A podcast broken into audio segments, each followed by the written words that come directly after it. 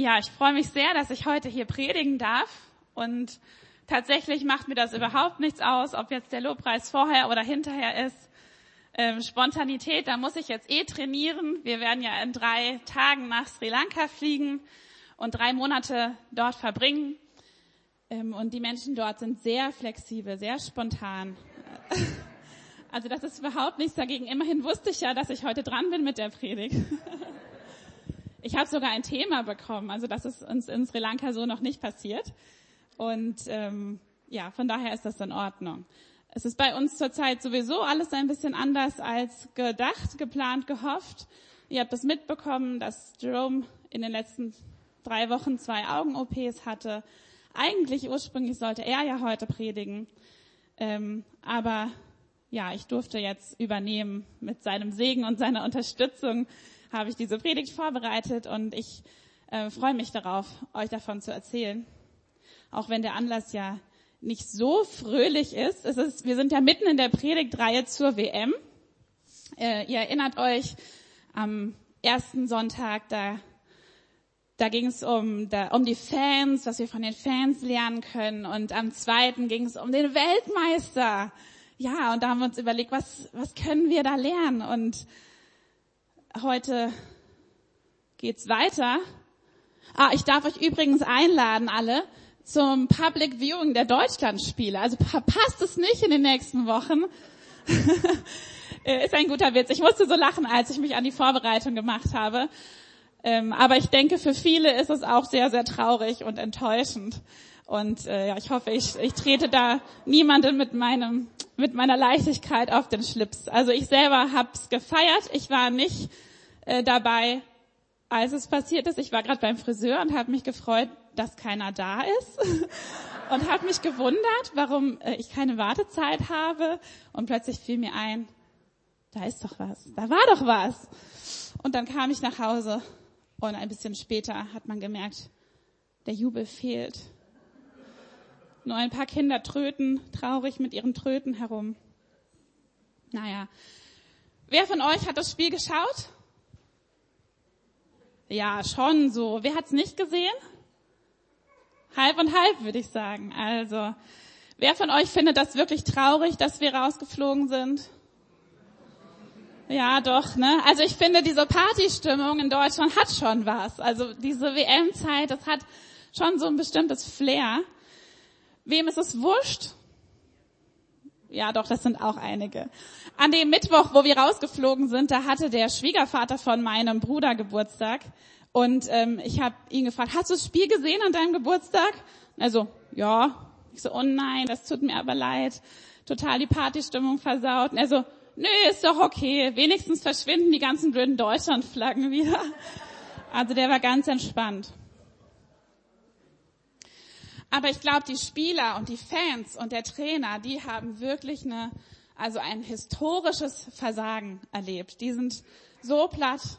Ähm, letzte Woche haben wir betont, wir sind noch Weltmeister und die haben sich darauf vier Jahre lang vorbereitet. Die haben geträumt, die haben den Mund auch ganz schön voll genommen und fanden sich ziemlich toll und haben gedacht, ach, also ob es jetzt Viertelfinale oder Halbfinale, das schaffen wir auf jeden Fall und haben sich die höchsten Ränge vorgestellt und auf einmal alles aus in der Vorrunde, das ist noch nie da gewesen.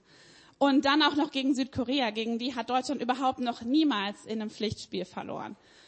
Es ist schon wirklich bitter und alle wissen, die sind die absoluten Loser.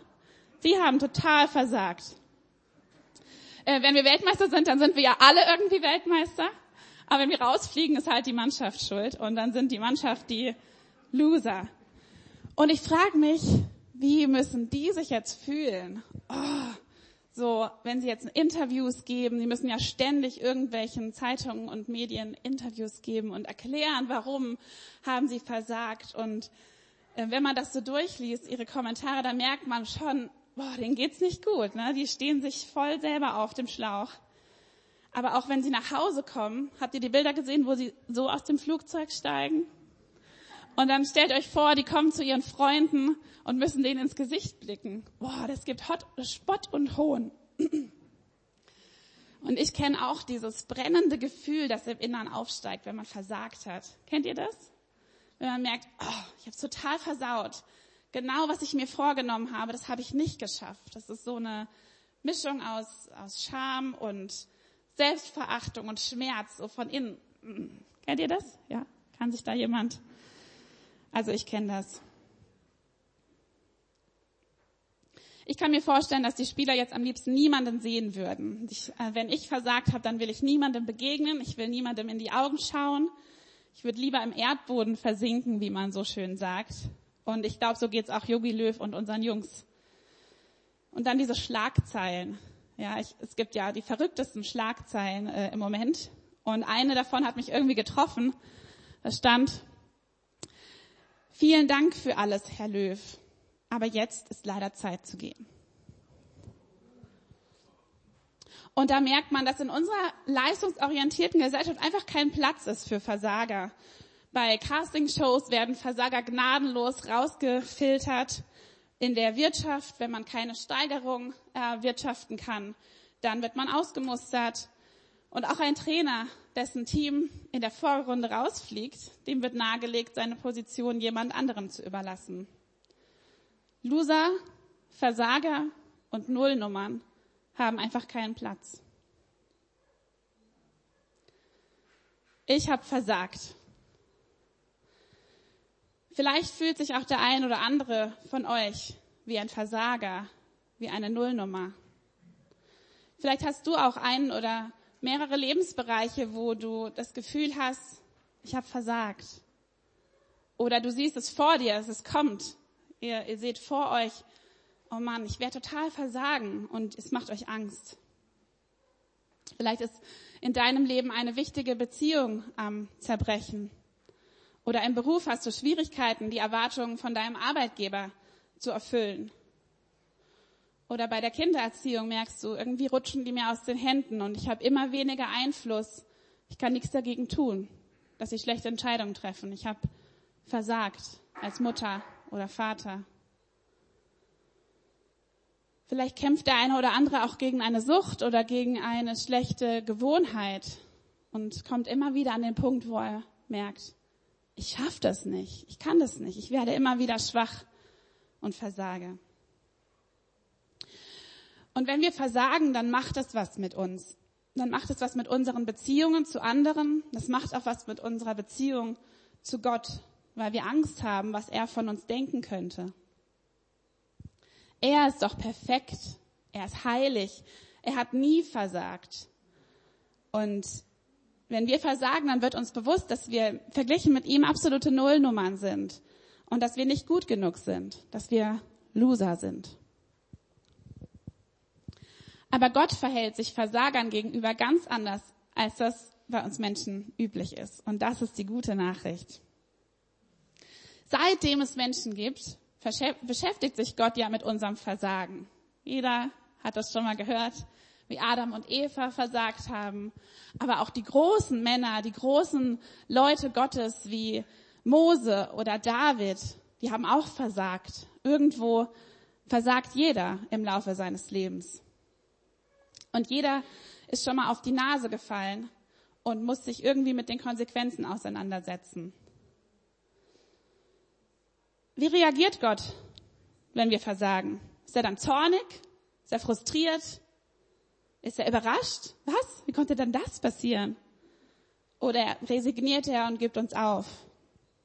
Boah, nee, mit dem kann ich nichts anfangen. Mit der kann ich nichts anfangen. Und wir wollen uns heute mal ein Beispiel anschauen, wo ein junger Mann total versagt hat und wie Gott mit ihm umgegangen ist.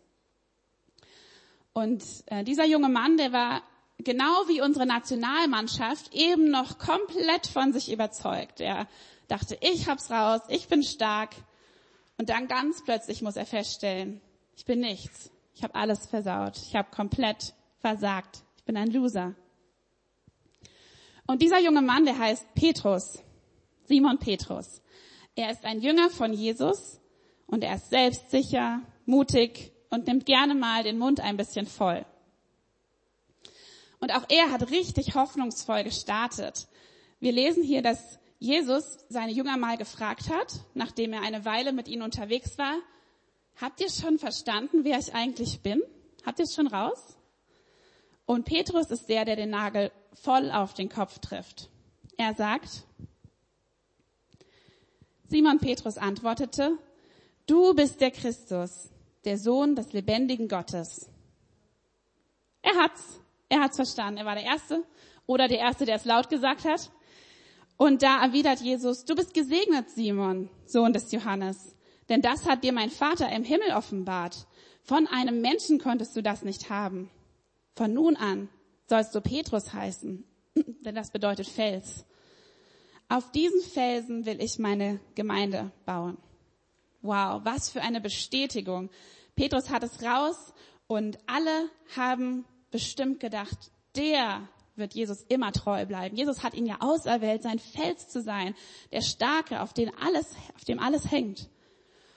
Und er selber hat es wahrscheinlich auch gedacht. Ja, ich werde immer mit Jesus unterwegs sein. Ich werde da nicht versagen.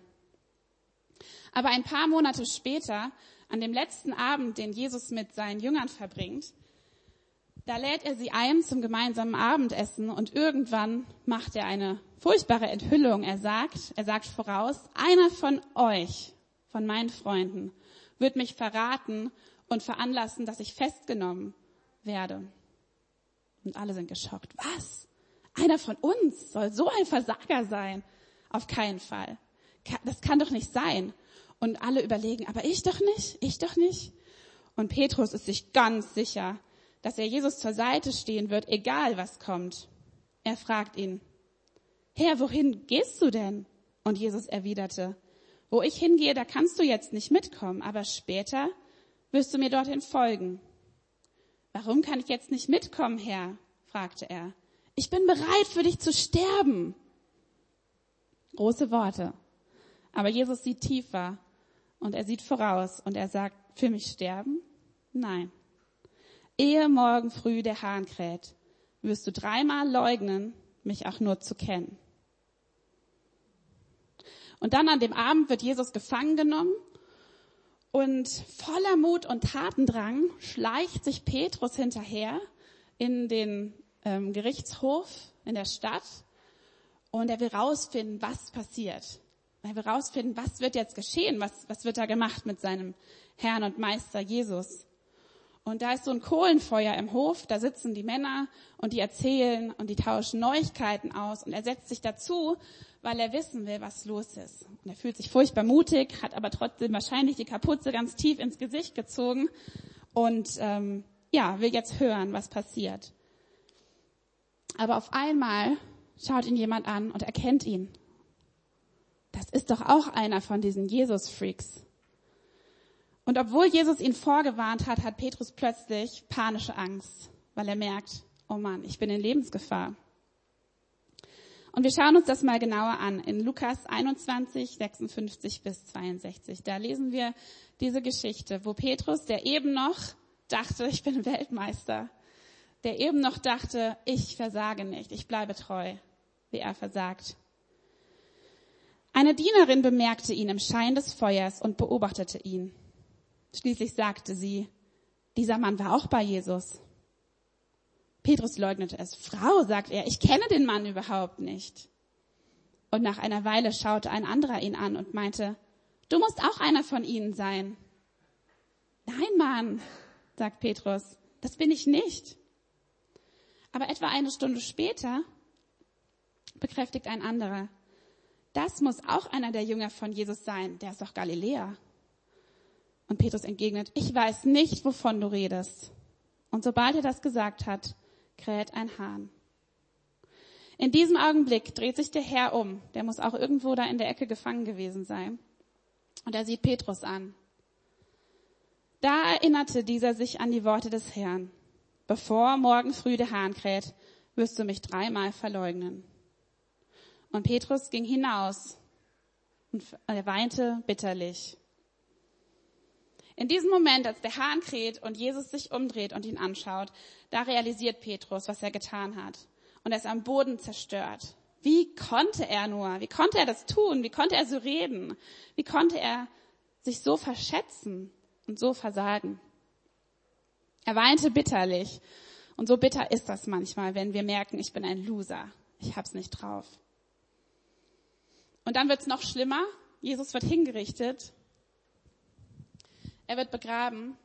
Es gibt keine Chance für Versöhnung. Die Jünger trauern, sie warten ab, was jetzt passiert. Was Petrus macht, wissen wir nicht genau, ob er bei den anderen ist in der Zeit oder ob er irgendwo die Einsamkeit sucht und in sein Kissen weint. Aber wie gut, dass die Geschichte da nicht aufhört, sondern wenige Tage später steht Jesus von den Toten auf. Er hat seine Mission erfüllt. Durch seinen Tod ist die Schuld und das Versagen von allen Menschen bezahlt. Und jetzt beweist er seinen Sieg über die Sünde, über den Tod, über das Versagen, indem er von den Toten wieder aufersteht. Er lebt. Er ist ins Leben zurückgekehrt. Und zwei Frauen gehen früh am Morgen zu dem Grab und merken, huch, das ist leer. Und da sitzt ein himmlischer Bote und der hat eine Nachricht. Und was denkt ihr, für wen diese Nachricht ist? Diese allererste Nachricht, die Jesus seinen Leuten schickt. Diese Nachricht ist für Petrus, unseren unglücklichen Versager. Und die Nachricht lautet, richtet Peter aus, er ist ein möchtegern Fels. Er hat versagt. Er soll mir bloß aus dem Weg gehen. Nein, wir lesen in Matthäus 16, was der Bote den Frauen sagt. Er sagt, habt keine Angst. Ihr sucht Jesus von Nazareth, der gekreuzigt wurde. Er ist nicht hier. Er ist von den Toten auferstanden. Seht, das ist die Stelle, an der er, an der sie ihn gelegt hatten. Und da ist keiner mehr. Aber jetzt geht zu seinen Jüngern und sagt ihnen, auch Petrus, Jesus geht euch nach Galiläa voraus und dort werdet ihr ihn sehen, wie er es euch gesagt hat, bevor er starb. Und das, was mich hier berührt hat, ist dieses auch Petrus. Jesus schickt diese Nachricht nicht nur allgemein an seine Jünger, sondern er schickt sie an seine Jünger, auch Petrus. Er hat ihn total im Blick. Das letzte Mal, als sie sich gesehen haben, ist Petrus in Tränen ausgebrochen, weil er gemerkt hat, er hat versagt und er hat irgendwie auch seinen Meister verraten. Hat alles vermasselt.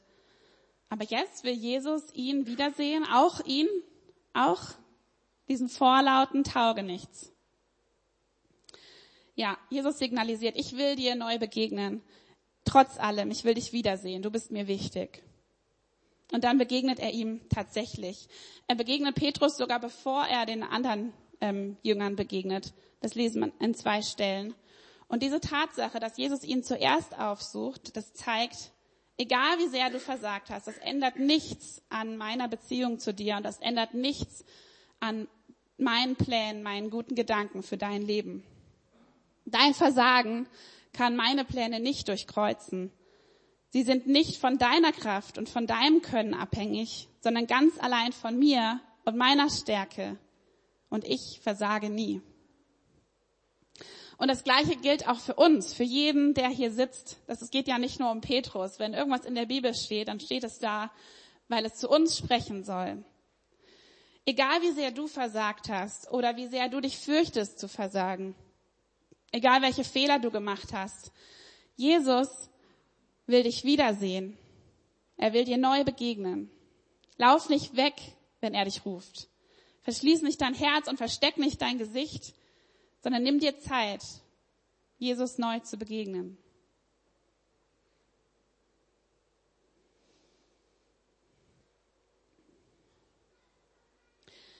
Und wie ist es dann weitergegangen? Jesus ist noch über 40 Tage immer wieder seinen Jüngern erschienen und von einer späteren Begegnung zwischen Jesus und Petrus lesen wir im letzten Kapitel im Johannesevangelium.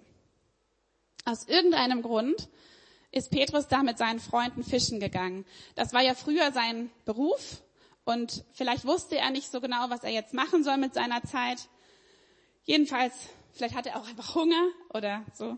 Und er ist fischen gegangen mit seinem Boot und mit Netzen und die haben die ganze Nacht gearbeitet und die haben nichts gefangen.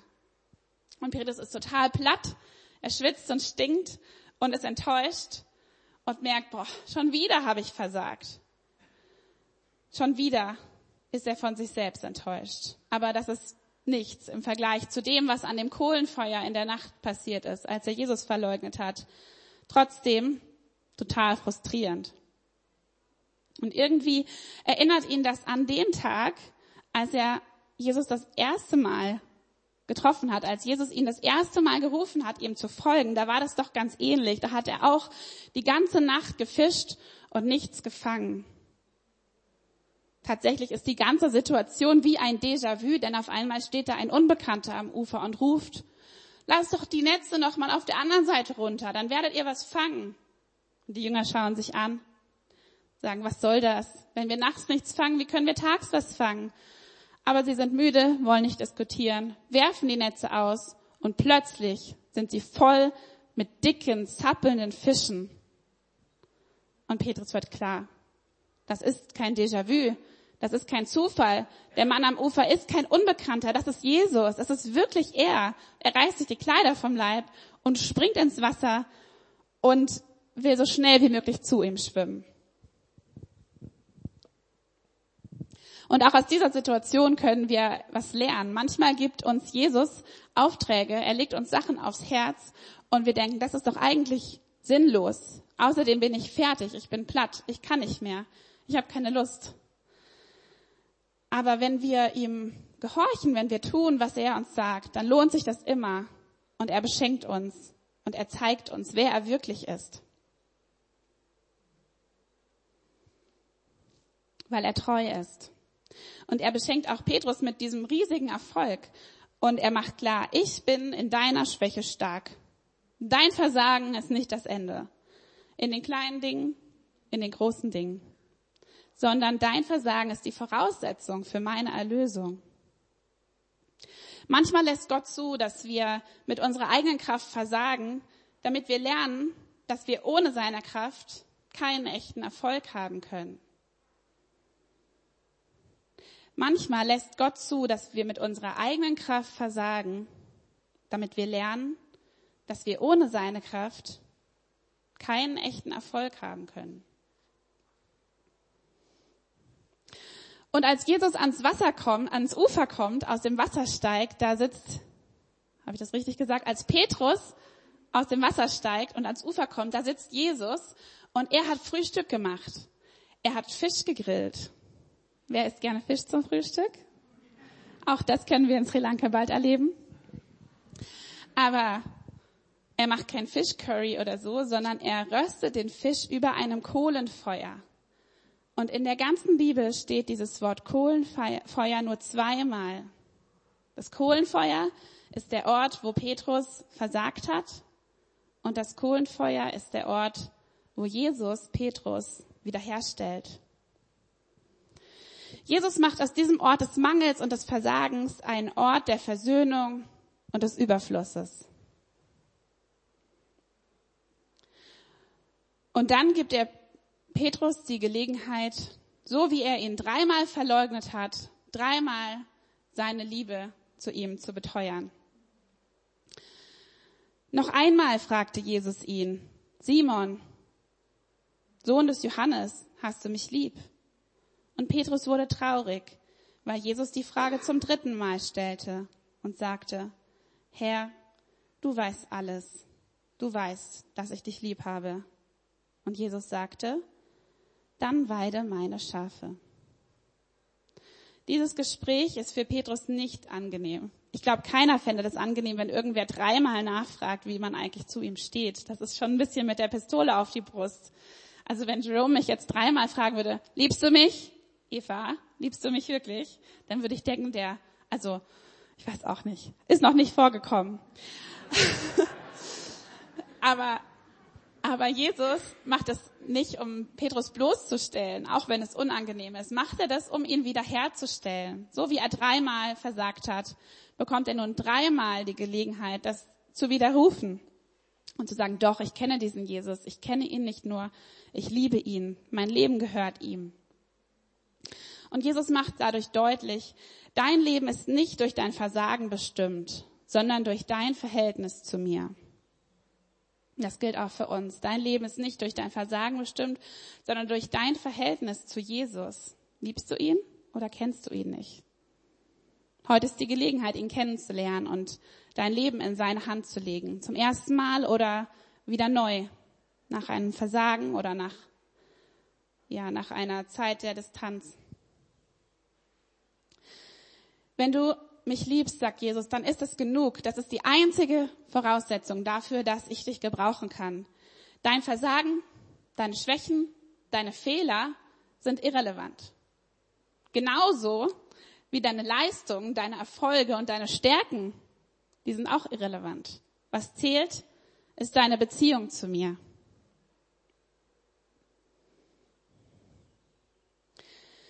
Dreimal wiederholt Jesus auch die Berufung, die er Petrus gegeben hat. Wir haben am Anfang gelesen, er hat ihn als Fels der Gemeinde berufen. Das heißt, als jemand, der die Gemeinde trägt, fördert, stärkt.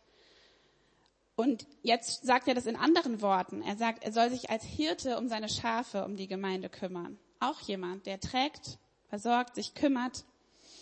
Und genauso wie Jesus es schon vor vielen Monaten festgelegt hat, als er Petrus seinen Namen gegeben hat, sagt er jetzt wieder, auf diesen Felsen will ich meine Gemeinde bauen. Dieser Hirte darf sich um meine Schafe kümmern, wenn ich nicht mehr hier auf der Erde bin. Jesus hat seine Meinung nicht geändert. Das ist echt gut. Auch für uns gilt das. Jesus ändert seine Meinung über uns nicht, weil wir Fehler machen, weil wir versagen, sondern er bleibt treu, auch wenn wir untreu sind. Er gibt uns nicht auf. Mich nicht und dich auch nicht. Wo hast du resigniert? Wo hast du aufgegeben? Keine Erwartung mehr, dass Gott dein Versagen, deine Schwächen, deine Grenzen verändern und erlösen kann. In welchem Bereich deines Lebens kämpfst du mit eigener Kraft, weil du denkst, du musst irgendwelche Erwartungen erfüllen, um nicht zu enttäuschen, um kein Loser zu sein? Wir können von Petrus Versagen viel lernen. Gott ist nicht überrascht oder geschockt. Jesus hat es ja vorausgesehen, dass Petrus ihn verleugnen wird. Und genauso sieht er jedes von unseren Versagen voraus. Er weiß alles. Und du kannst ihn nicht enttäuschen, weil Gott sich nicht täuschen lässt. Der zweite Punkt ist, dass er sich sehnt danach, dir neu zu begegnen. Egal was zwischen euch vorgefallen ist, lauf nicht weg, sondern suche im Gebet das Gespräch mit Gott mit Jesus. Und vielleicht ist es unangenehm, so wie Petrus. Der, es war kein angenehmes Gespräch da am Kohlenfeuer. Aber es hat ihn nicht fertig gemacht, sondern es hat ihn erneuert. Und genauso will Gott dich nicht fertig machen, sondern dich erneuern. Und wenn du mit ihm sprichst, dann kann es sein, dass er dich herausfordert, Dinge zu tun, die dir sinnlos erscheinen oder schwer oder unangenehm. Dinge, die zwecklos sind in deinen Augen. Aber ich will dich ermutigen und herausfordern, zu tun, was er sagt, zu tun, was er dir aufs Herz legt.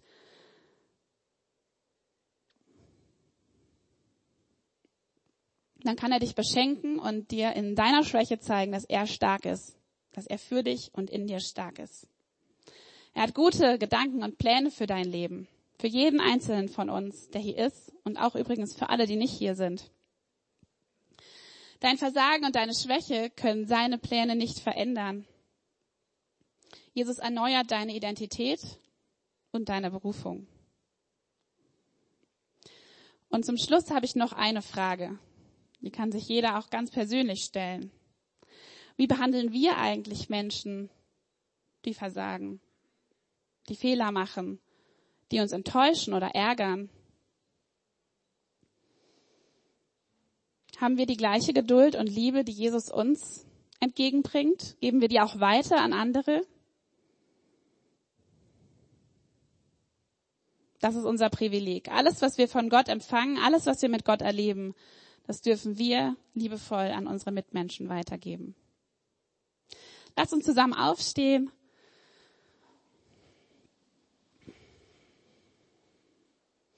Und lasst uns beten. Ich werde beten und jeder von euch kann gleichzeitig einfach im Herzen wirklich das, was ihn jetzt berührt hat, das, was ihn angesprochen hat, wo er Gott eine Antwort geben will, einfach, ja, innerlich im Gebet bewegen.